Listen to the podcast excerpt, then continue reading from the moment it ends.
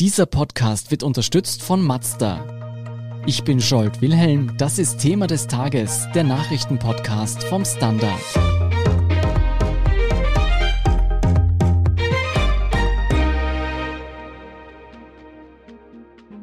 Die zweite Corona-Welle hat Europa voll erfasst. Nicht nur der Süden, auch Länder wie Österreich, Deutschland oder Frankreich haben mit drastisch steigenden Infektionszahlen zu kämpfen. Doch während bereits neue Lockdown-Maßnahmen diskutiert werden, gibt ein vergleichsweise geringer Anstieg der Todesfälle Grund zur Hoffnung. Ob man diesen Zahlen trauen kann und wieso wir heute besser gegen das Virus gerüstet sind als noch vor ein paar Monaten, erklärt Klaus Taschwer vom Standard.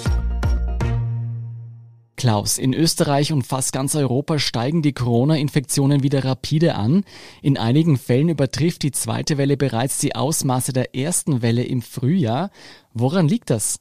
Das liegt auch ein bisschen daran, dass wir von der ersten Welle Zahlen und Grafiken haben, die unvollständig gewesen sind, weil wir einfach damals im Frühjahr, also zum Höhepunkt der ersten Welle, zum Beispiel sehr viel weniger getestet haben als jetzt. Also wenn man sich Österreich ansieht, da gab es zum Höhepunkt der ersten Welle 3000 Tests in Österreich, Daumen mal Pi, und jetzt haben wir 15.000 bis 20.000, also mehr als fünfmal so viel.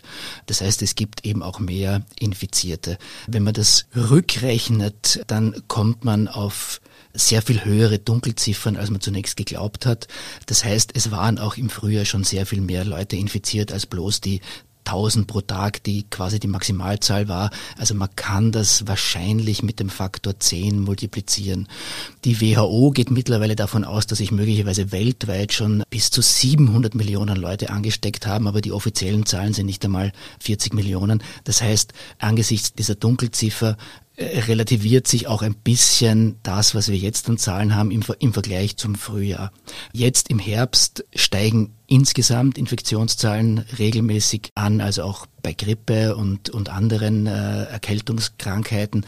Warum das so ist, weiß man eigenartigerweise nicht so genau. Also klar ist, dass eine kühlere, feuchtere Umgebung den Viren insgesamt eine bessere buchstäblich Atmosphäre, äh, besseres Biotop liefert. Es kommt bei Covid-19, also gibt es eine neue Studie, jetzt wahrscheinlich auch noch dazu, das SARS-CoV-2-Virus sehr allergisch unter Anführungszeichen auf UV-Strahlung reagiert. Das heißt, im Sommer gab es geringere Infektionszahlen, was wahrscheinlich auch damit zu tun hatte in der nördlichen Hemisphäre, dass wir einfach mehr Sonnenstrahlung hatten. Und jetzt im Herbst, wir sehen es alle, nimmt es ab und das ist möglicherweise auch ein Umweltfaktor, der dazu beiträgt, dass jetzt die Infektionszahlen so nach oben schnellen. Das heißt, das Virus hat jetzt eine bessere Atmosphäre, um sich zu verbreiten. Zumindest scheinbar Grund zur Hoffnung geben Statistiken, die zeigen, dass zwar die Ansteckungszahlen massiv zunehmen, die Todesraten jedoch vergleichsweise niedrig bleiben. Kann man diesen Zahlen trauen? Wie wir schon gesagt und besprochen haben, waren die Zahlen aus dem Frühjahr ein bisschen verzerrend. Das heißt, man hat wahrscheinlich nur einen kleinen Teil der Infizierten tatsächlich offiziell als infiziert festgestellt. Insofern relativieren sich die sehr hohen Todeszahlen da auch ein wenig. Mittlerweile weiß man aber schon relativ genau, wie die sogenannten Mortalitätszahlen aussehen. Also wenn man alle Infizierte heranzieht, äh, man spricht da von der Infection Fatality Rate und die ist, also wenn man Österreich in etwa hernimmt, etwa bei wahrscheinlich 0,6 beziehungsweise 0,7 Prozent. Die ist ganz stark altersabhängig und das Problem, das wir jetzt haben, ist, dass die Infektionszahlen stark nach oben steigen, aber dass es meistens sehr lange dauert, bis sich das auch bei den Todeszahlen niederschlägt. Der Krankheitsverlauf von Menschen, die sehr schwer erkranken, ist ein meistens sehr langer. Das dauert wochenlang, ehe sie dann tatsächlich sterben. Das heißt, es gibt da sicher einen Nachzieheffekt. Es ist aber zu hoffen, dass auch aufgrund der besseren Behandlungsmöglichkeiten diese Zahlen nicht ähnlich stark ansteigen werden wie die Infektionszahlen. Darauf kommen wir gleich zu sprechen. Was sagen denn Forscher und Ärzte? Ist das Coronavirus heute tatsächlich weniger gefährlich als noch vor ein paar Monaten? Oder trifft es jetzt, wie du schon gesagt hast, auch mehr junge und gesunde Menschen als bei der ersten Welle? Zur ersten Frage, ob das Coronavirus weniger gefährlich geworden sei.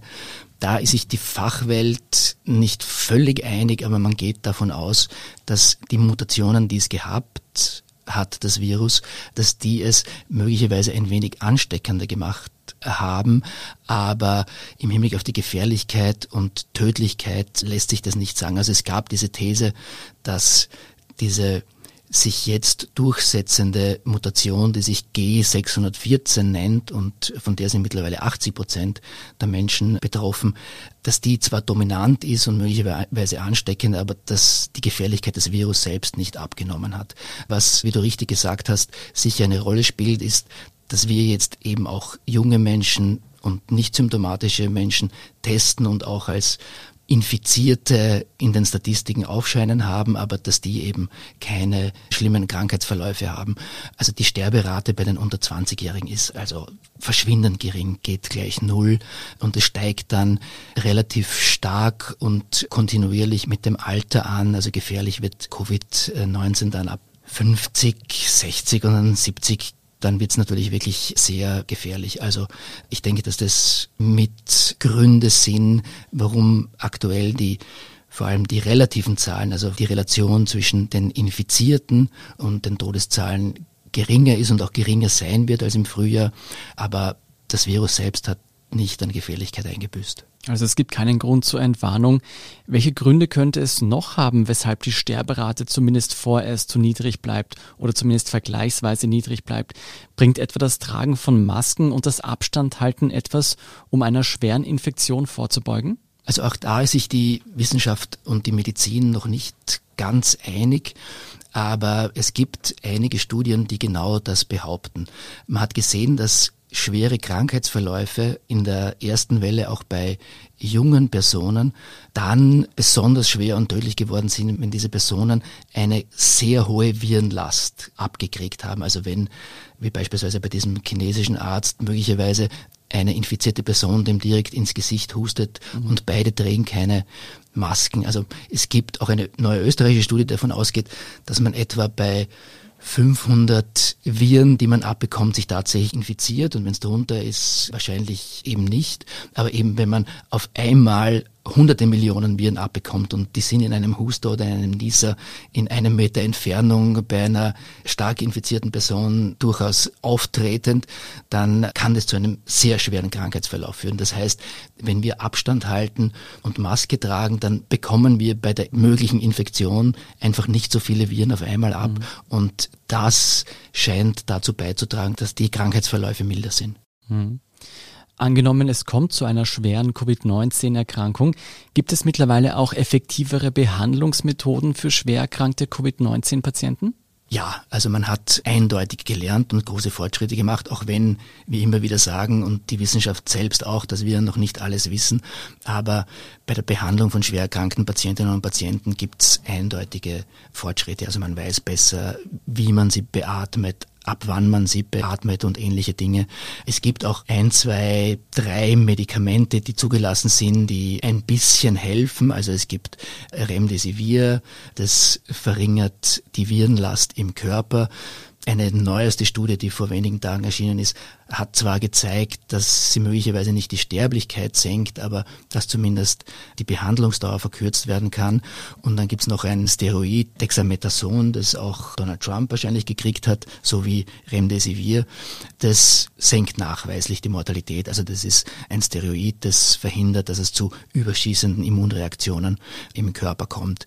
Was es aber nicht gibt, ist das Medikament oder die Medikamente, die super wirken und man könnte sagen, wir können Covid-19 behandeln. Also es ist auf jeden Fall die Sterblichkeit der Personen, die schwer erkranken, durch die besseren Behandlungsmethoden gesunken, aber Entwarnung können wir aufgrund des Fehlens eines wirklich sehr gut helfenden Medikaments immer noch nicht geben. Auf die Impfung müssen wir ja auch noch länger warten. Klaus, trotz der vielen Mittel, die wir mittlerweile zur Bekämpfung dieser Pandemie und vor allem zur Eindämmung der Sterberate haben, tagt heute in Brüssel ein EU-Krisenstab zur zweiten Corona-Welle. Auch in Österreich drängt die Regierung wieder auf schärfere Gegenmaßnahmen. Ist die Lage so ernst, wie es uns die Politik vermittelt?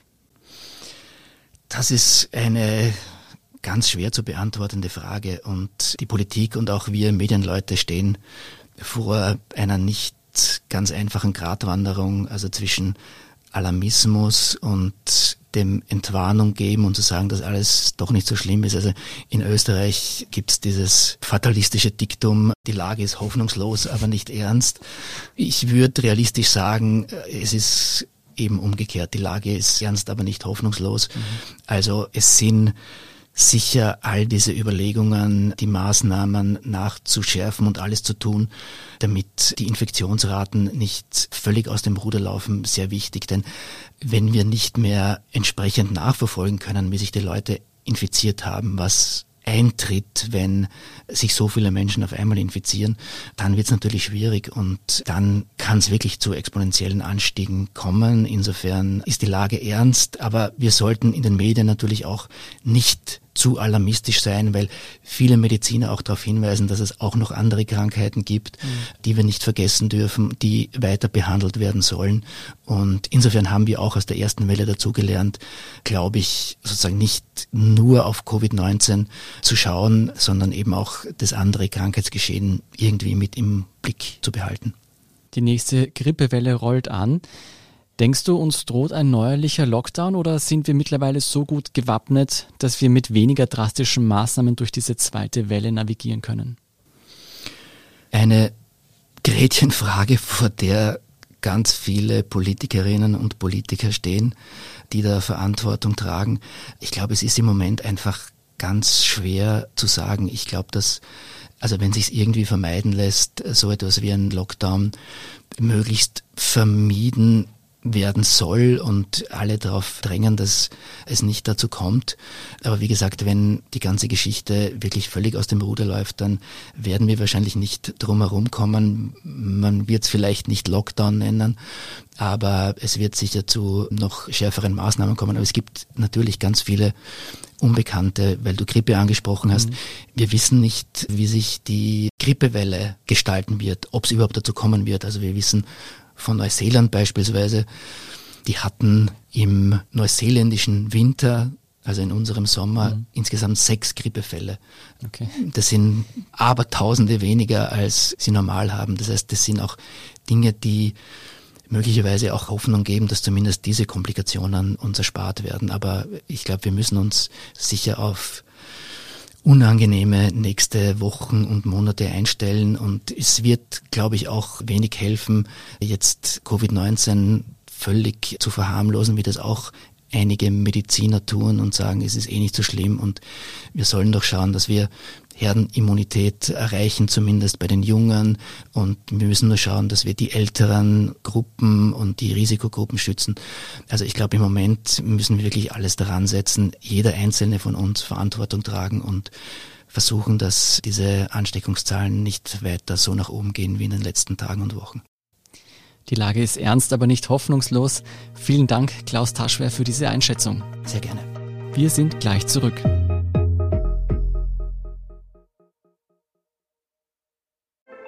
Als wir den Mazda MX30 entwickelt haben, hatten wir dafür auch ein Thema des Tages. Ihr Leben. Denn egal wie lang, kurz, stressig oder spontan Ihr Alltag auch ist, der neue Mazda MX30 bleibt an Ihrer Seite. Mit einer Reichweite, die Sie von der Vollzeit in die Freizeit bringt. Und Elektroenergie, die Sie antreibt. Egal wohin Sie fahren. Erleben Sie Fahrgefühl für ein bewegtes Leben. Mit dem neuen Mazda MX30. Rein elektrisch. Hört sich gut an? Dann überzeugen Sie sich bei einer Probefahrt. Und hier ist, was Sie heute sonst noch wissen müssen. Erstens, der Corona-Cluster in Donald Trumps Familie war größer als gedacht.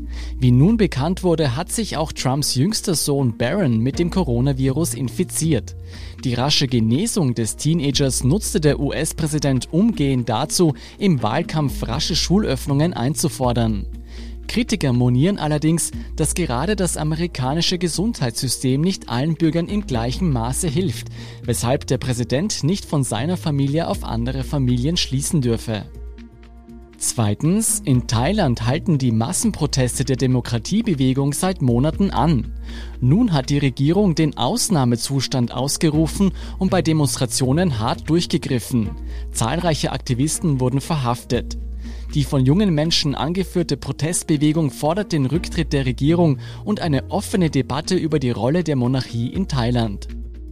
Und drittens, Skifahrer dürfen sich heuer auf vergleichsweise freie Pisten freuen. Die Wirtschaft zeigt sich darüber naturgemäß weniger erfreut. Tourismus, Sporthandel und Skiindustrie suchen nun einen Schulterschluss, um die so wichtige Wintersaison zu retten. Gäste aus Österreich werden angesichts der europaweit steigenden Corona-Fallzahlen zur wichtigsten Stütze. Mehr dazu und die aktuellsten Informationen zum weiteren Weltgeschehen liefert Ihnen wie immer der Standard.at. Um keine Folge von Thema des Tages zu verpassen, abonnieren Sie uns bei Apple Podcasts oder Spotify. Unterstützen können Sie uns mit einer 5-Sterne-Bewertung und vor allem indem Sie für den Standard zahlen. Alle Infos dazu finden Sie auf abo.derstandard.at und dst.at supporter. Danke für Ihre Unterstützung. Ich bin Jolt Wilhelm, Baba und bis zum nächsten Mal.